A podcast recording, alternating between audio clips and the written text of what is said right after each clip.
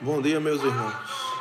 Estamos aqui mais uma manhã entrando nesse clima de oração para juntos podermos meditar um pouquinho dessa palavra. Então, gente já vai colocando no nosso coração, elevando-o para próximo a Deus e desejando que é onde a gente quer estar, junto aos pés. Pois prazer maior não há que me render e te adorar. Tudo que há em mim.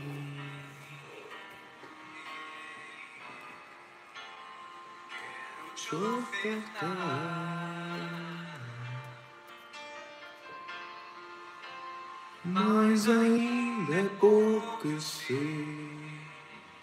E como é pouco, Senhor, tudo que ofertamos a Ti, se comparado ao Teu amor para conosco. Mas recebe, Senhor, a nossa oferta. Recebe, Senhor, porque queremos ser Teu amigo para fazer a tua vontade, Senhor.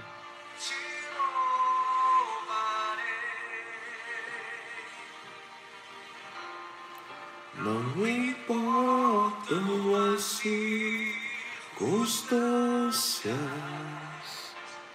adorarei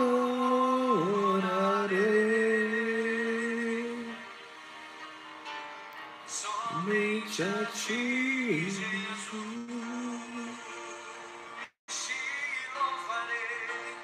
te louvarei. Não importam as circunstâncias, adorarei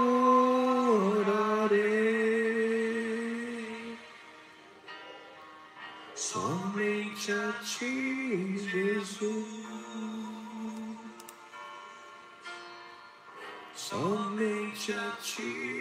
Jesus.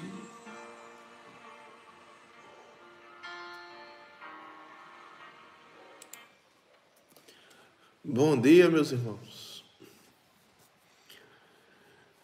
Queremos saudar todos os irmãos que já de alguma forma interagiram aqui pelo YouTube. Felizmente é a única ferramenta que a gente consegue fazer quando não estamos aí no nos amparatos de nosso irmão Dador, né?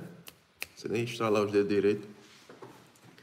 Mas o que importa é levar a palavra de Deus, não importa como, mas que aconteça de forma fértil para que atinja os corações, para que de alguma forma a gente possa ser conduzido em direção ao Pai. Bom dia, mamãe, sua bênção. Bom dia, Marinha Terezinha, sua bênção. Bom dia a todos os outros irmãos. E aí, já de antemão, não sei se já. Confesso que de ontem para hoje eu não tenho acompanhado muito os nossos grupos, porque estamos em semana, pré-semana de, de prova.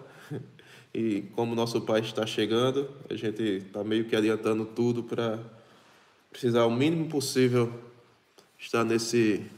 estar estudando e aproveitando a presença dele aqui. Então, estou mais ou menos ausente, mas eu sei que nossos irmãos consagrados estão em uma movimentação maravilhosa.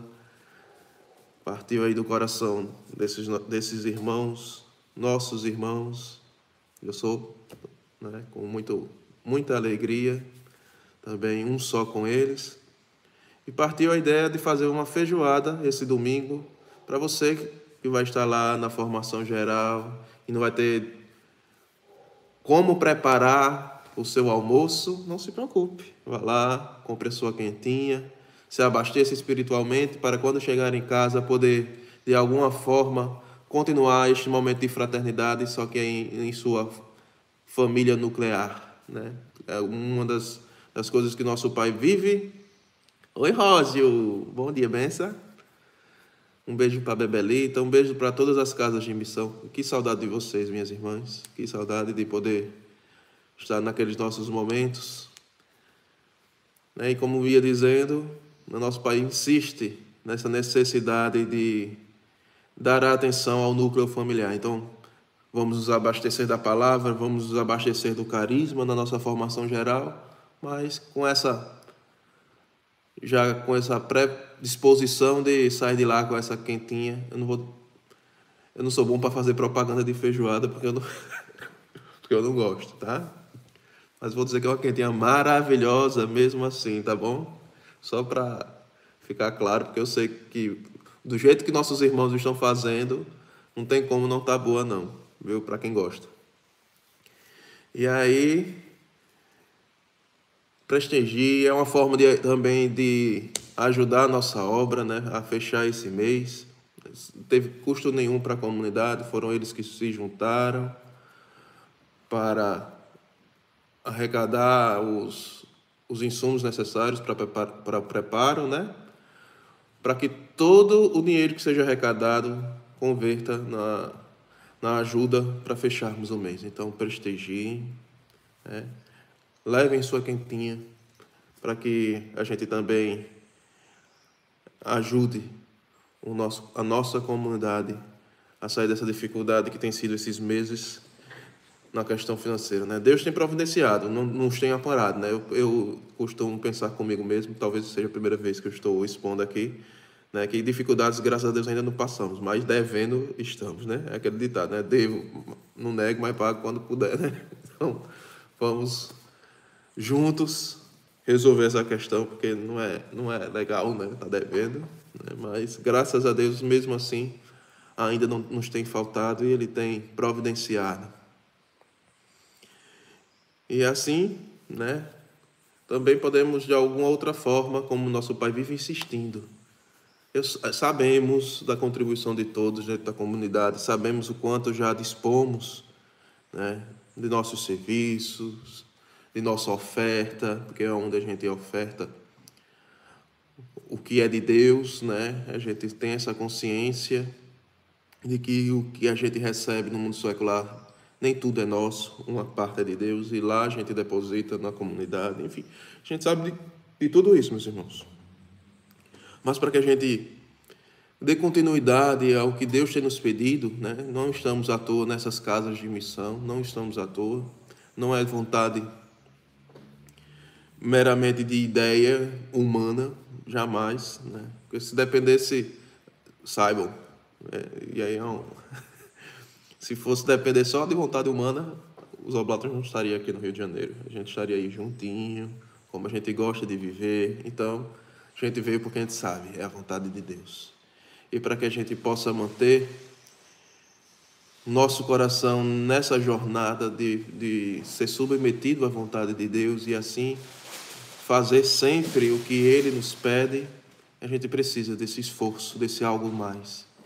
Então, que a gente consiga estender as nossas mãos, pedir aos mais próximos. Não sei, eu sei, já escutei muitas vezes pessoas dizendo assim: ah, mas eu não sei mais a quem pedir, todo mês eu peço, etc. Não sei se é a melhor estratégia, né? mas a que eu estou fazendo, pelo menos para aquelas pequenas metas, né? de ah, temos que conseguir 200 reais hoje. Tem funcionado. Então, vou dizer a minha estratégia, revelar o meu segredo. Eu ia fazer um curso, né? Aqueles cursos de como fazer pedido de ofertas de forma efetiva. Talvez fosse uma forma também de ajudar a comunidade aí, né? Um curso. Aí, todo o lucro seria disponibilizados aí para a comunidade, né? Mas vou apenas dizer aqui, eu separei meus contatos, todos os contatos, principalmente no Instagram, que é onde eu tenho mais contatos, né? Onde todos nós acabamos tendo mais contatos. E aí eu peguei, classifiquei por ordem alfabética e por cada mês eu vou pedindo tipo três letras. A, B e C. Quem é A, B e C, eu peço só para daí. No outro mês, só para D, E, F. E assim eu estou fazendo o pedido e tem atingido os objetivos. E eu não estou pedindo sempre as mesmas pessoas, né? Vai virando. Então, Serve aí uma estratégia para que a gente saia dessa de para quem agora eu vou pedir se eu já pedi para todos os meus amigos. Vamos economizar os amigos que a gente pede em cada mês. E aí a gente consegue manter o ano todo aí, mantendo esse pedido e atingindo esse objetivo, né? Que é tão, geralmente é tão pequeno, né? 200 reais que a gente consegue com quatro pessoas, enfim. Então a gente consegue, de alguma forma, até conseguir mais do que o objetivo que se pede no, no momento. E aí aqueles que têm a oportunidade de ter mais próximo de pessoas que têm mais é, que possam contribuir com mais, né? Aí cada um sabe e sabe como recorrer, né? Mas no geral, para aqueles que, que, que vivem, vamos dizer assim, com dinheiro contado, que só pode dar esse mínimo que a gente pede no final, é uma ótima estratégia, tá bom? Dito tudo isto, vamos para o que interessa. E se você se, você se sentir dentro de um curso e queira já de alguma forma ajudar a obra, viu? Mesmo que não tenha um curso oficial, pode doar lá também. Eu tô, viu? Dito tudo isso, vamos para o que interessa, vamos meditar um pouquinho a palavra de Deus e rezar um pouquinho em cima dela.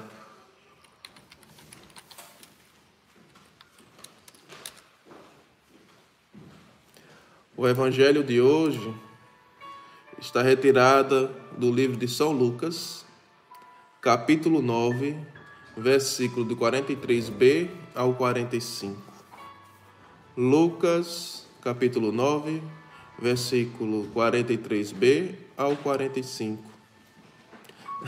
Estava dando um curso aqui, minha irmã, de como fazer, como pedir contribuição extra para nossos contatos.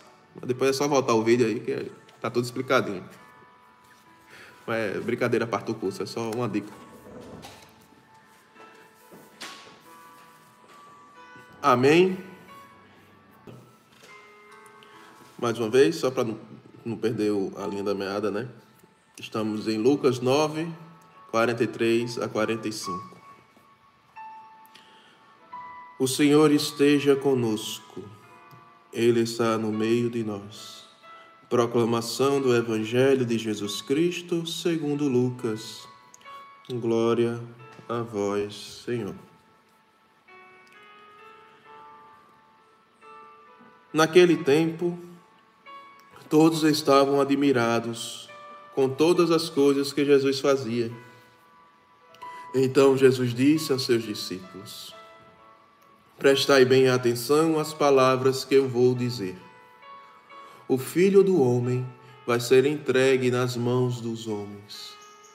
Mas os discípulos não compreenderam o que Jesus dizia. Sentindo-lhes ficava escondido, o sentido lhes ficava escondido, de modo que não podiam entender. E eles tinham medo de fazer perguntas sobre o assunto. Palavra da salvação. Glória a vós, Senhor. Para entender um pouquinho melhor esse texto, é bom atualizar o que estava acontecendo um pouco antes disso. Né? Jesus estava com os discípulos quando foi abordado por um pai, não, é, por um homem, que pediu que Jesus expulsasse um espírito imundo de dentro do seu filho, né, que esse homem já havia pedido aos discípulos e os discípulos não haviam conseguido expulsar o demônio. E Jesus foi lá e resolveu, né? Como Jesus é, né? É, é, e aquela, aquela famosa frase que ele fala, né? Ó oh, geração incrédula e perversa, até quando estarei convosco e vos aturarei? Traze cá o teu filho, né? Quando é uma das frases que a gente meio que se choca de ouvir da boca de Jesus, né? Então, é uma passagem um tanto quanto marcante. Após esse episódio acontece esse. Ele vai explicar aos seus discípulos, ou seja, aqueles que estão mais próximos, que o Filho do Homem vai ser entregue nas mãos dos homens. E os discípulos não compreenderam o que Jesus dizia.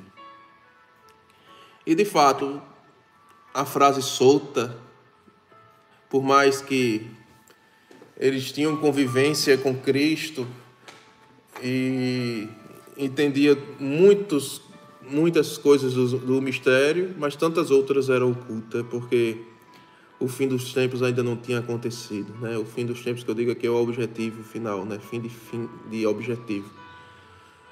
ainda não havia acontecido a ressurreição de Cristo, onde tudo ficou claro. É, Para nós hoje, e pelo o quanto a gente já ouve da palavra de Deus, a gente até consegue compreender de forma mais, vamos dizer assim, serena essa palavra. Né? Mas quando nos colocamos naquele contexto, né, e o Filho do Homem vai ser entregue na, nas mãos dos homens, o que será que Jesus estava querendo explicar aos seus discípulos? A primeira coisa que me chama a atenção é como ele se revela aqui, né? o Filho do Homem. E não meu Pai, como muitas vezes ele usa. Né? Meu Pai me enviou. Estou aqui amando de meu Pai. Aqui ele usou o Filho do Homem. E já traz uma grande diferença nessa forma de, de como ele se via a questão de não que ele tivesse uma visão diferente teologicamente, não, não é isso que eu quis dizer. Assim, ele consegue perceber a sua, ele consegue se perceber e elevar-se ao modo de filho de Deus, ou seja, ele, o seu ser divino, mas também ele sabia o quanto ele era homem e sabia rebaixar-se como rebaixou desde o princípio ao encarnar né? Rebaixar aqui no sentido de ele é Deus, então está no mais alto nível possível e se tornou homem. Então isso é um rebaixamento. Né? É, como a própria palavra fala, humilhou-se de tal maneira que veio habitar aqui na terra. É, o humilhar aqui é o rebaixar, né? Humilhar vem de humus, que é a mesmo, mesma questão de terra. Então, humilhar-se é rebaixar-se até a terra, até a terra batida, né? É, todo homem que humilha-se é, este movimento né, de voltar ao pó, voltar à origem, entender-se. Então, até por isso vem um outro conceito de humildade que é um pouco esquecido, que nosso pai tem um pouco batido nessa tecla, né? que humildade também é verdade. Não quer dizer que esse rebaixar-se a ser quem somos não possamos ter qualidades, né? Aqui as pessoas traz muito dessa desse conceito secular de falsa humildade, né? não posso dizer que eu desculpe aí, mas eu vou dizer desse jeito, tá? Não posso dizer que eu sou bonito, né? Porque senão eu não sou humilde. Mas como eu sei como mamãe me fez, né? Então eu consigo dizer de forma tranquila, né, que eu e isso é humildade, viu? Para quem acha que não. Entendido essa parte de de rebaixar-se, né? E entender que ele também é homem, e é daqui que vem essa teologia de 100% homem, 100% Deus. A gente tem que entender que Cristo sim era homem e viveu na terra como nós, sofreu tudo, foi tudo igual a nós, exceto no pecado.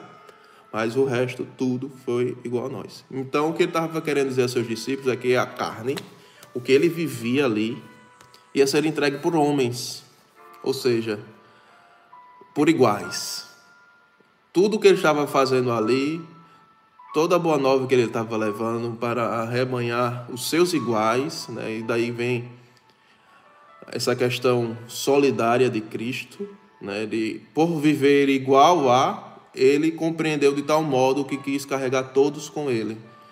Então, por isso foi essa necessidade de descer à terra, de encarnar-se, para viver esta realidade. E esses iguais por mais que tenham bebido da fonte, por mais que tenham vivido grandes maravilhas, grandes graças na presença do homem Deus, do homem e Deus, né? Ainda assim iam entregar ele aos homens. E isso era difícil de compreender em dois sentidos. Primeiro, qual o motivo né, de se entregar a alguém que não tinha pecado algum. Né? Tanto é que no julga, nos julgamentos os responsáveis, né, Pons Pilatos, Herodes, ficavam jogando um para o outro porque nenhum deles queriam condenar. Por isso quem condena é o povo, quem condenou fomos nós. Né? Por isso que quando a gente atualiza o sacrifício do nosso Senhor na paixão de Cristo, tanto na sexta-feira da paixão quanto no, no domingo de Ramos, somos nós, né, a Assembleia que, que proclama crucifica o crucifica, porque quem crucificou a Cristo, quem entregou Cristo aos homens foram os homens, nós. E dentro deste, de, dentro deste aspecto, aqueles discípulos não conseguiam entender o porquê disso, porque não tinham motivos, e ao mesmo tempo é aquele não entender por não querer entender.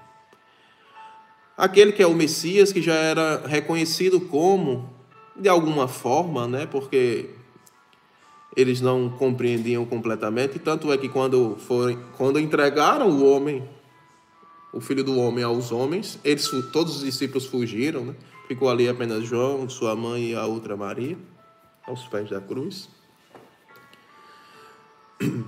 Mas eles tinham já essa noção e concepção de que é o Messias. E como o Messias ia ser entregue? Se, o que se dizia do Messias é que ele vinha triunfante, ia, ia vencer várias guerras, ia reconquistar o povo de Israel, ia reagrupar este povo, enfim, tinha toda uma promessa por trás do Messias, que de forma, vamos dizer assim, sem o Espírito, era incompreendida e se esperava que acontecesse de forma literal. Então eram palavras que de fato faziam com que os discípulos não compreendessem o que estava por vir e o porquê estava por vir. Mas a necessidade mesmo assim, e talvez eles, se eles não tivessem tido esse medo aqui, que ele fala assim, ó, e eles tinham medo de fazer perguntas sobre o assunto. E é muitas vezes o que acontece conosco, quando a gente está diante de um assunto que a gente não compreende, de decisões que a gente toma muitas vezes pautada no espírito, e muitas outras pessoas não compreendem.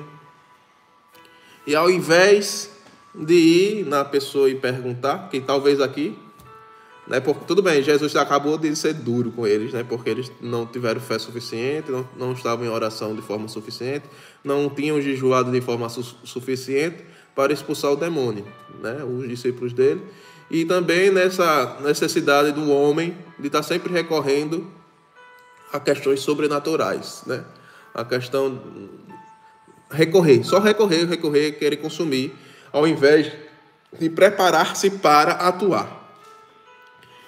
E que coincidência ou não, né? Isso acontece até hoje. Quantos, quantos né, se deparam nesse mesmo cenário? Ao invés de nos prepararmos para, né? Ao invés de ser mais um militante no sentido de. Aqui eu estou falando de a minha religião é melhor, não essa militância daqui é vazia e não leva a lugar algum. Mas militância no sentido que Deus nos pede de ser esses agentes deles, de ser, de fazer o nosso apostolado, de ir atrás, de ir atrás das ovelhas, enfim, missão, o que o Papa vive pedindo, missão e saída, sair de si, vamos atrás do próximo.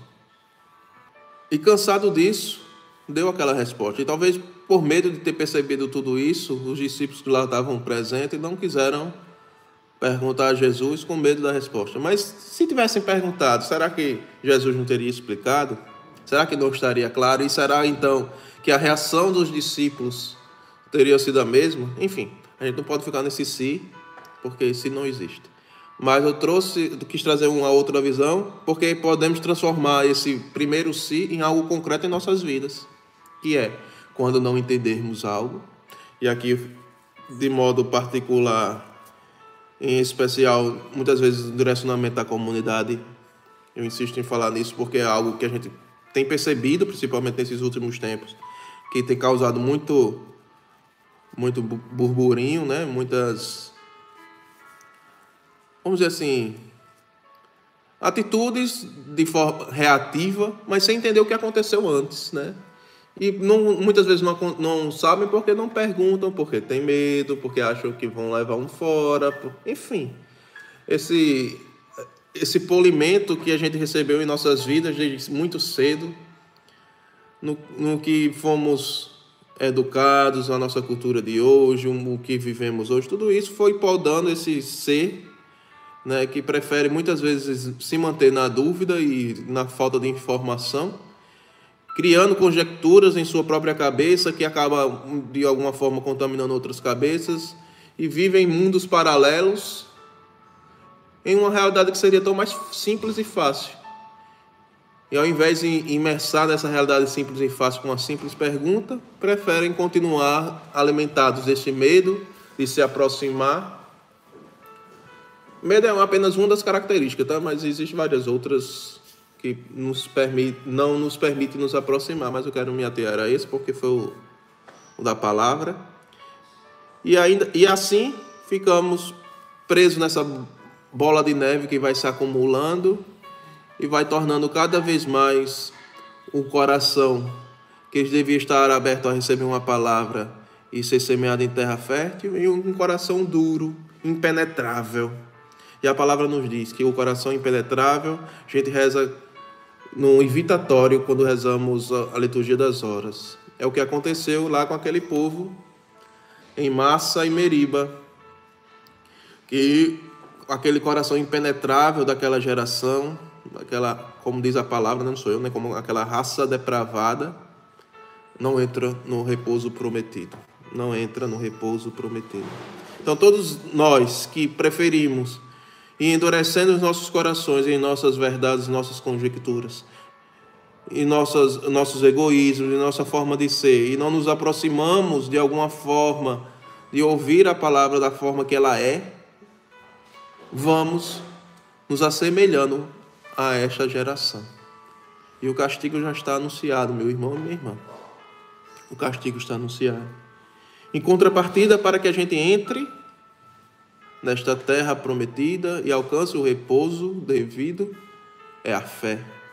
Então a gente precisa acreditar que tudo o que nos, nos move e nos direciona, e aqui insisto mais uma vez em nossa obra que eu estou falando, estou sim é a inspiração divina. E aqueles que não têm fé e não têm um coração aberto para entender, vai acabar como aquela geração.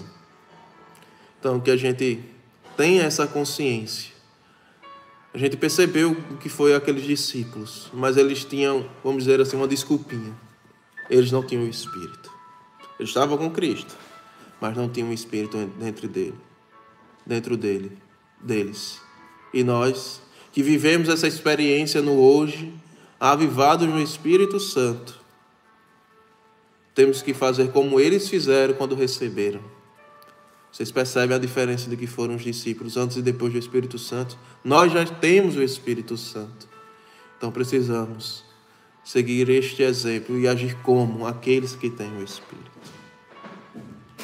Que a gente saiba cada vez mais, meus irmãos e minhas irmãs, percorrer por este caminho, buscando o caminho da salvação, e não o nosso mundo, o nosso caminho.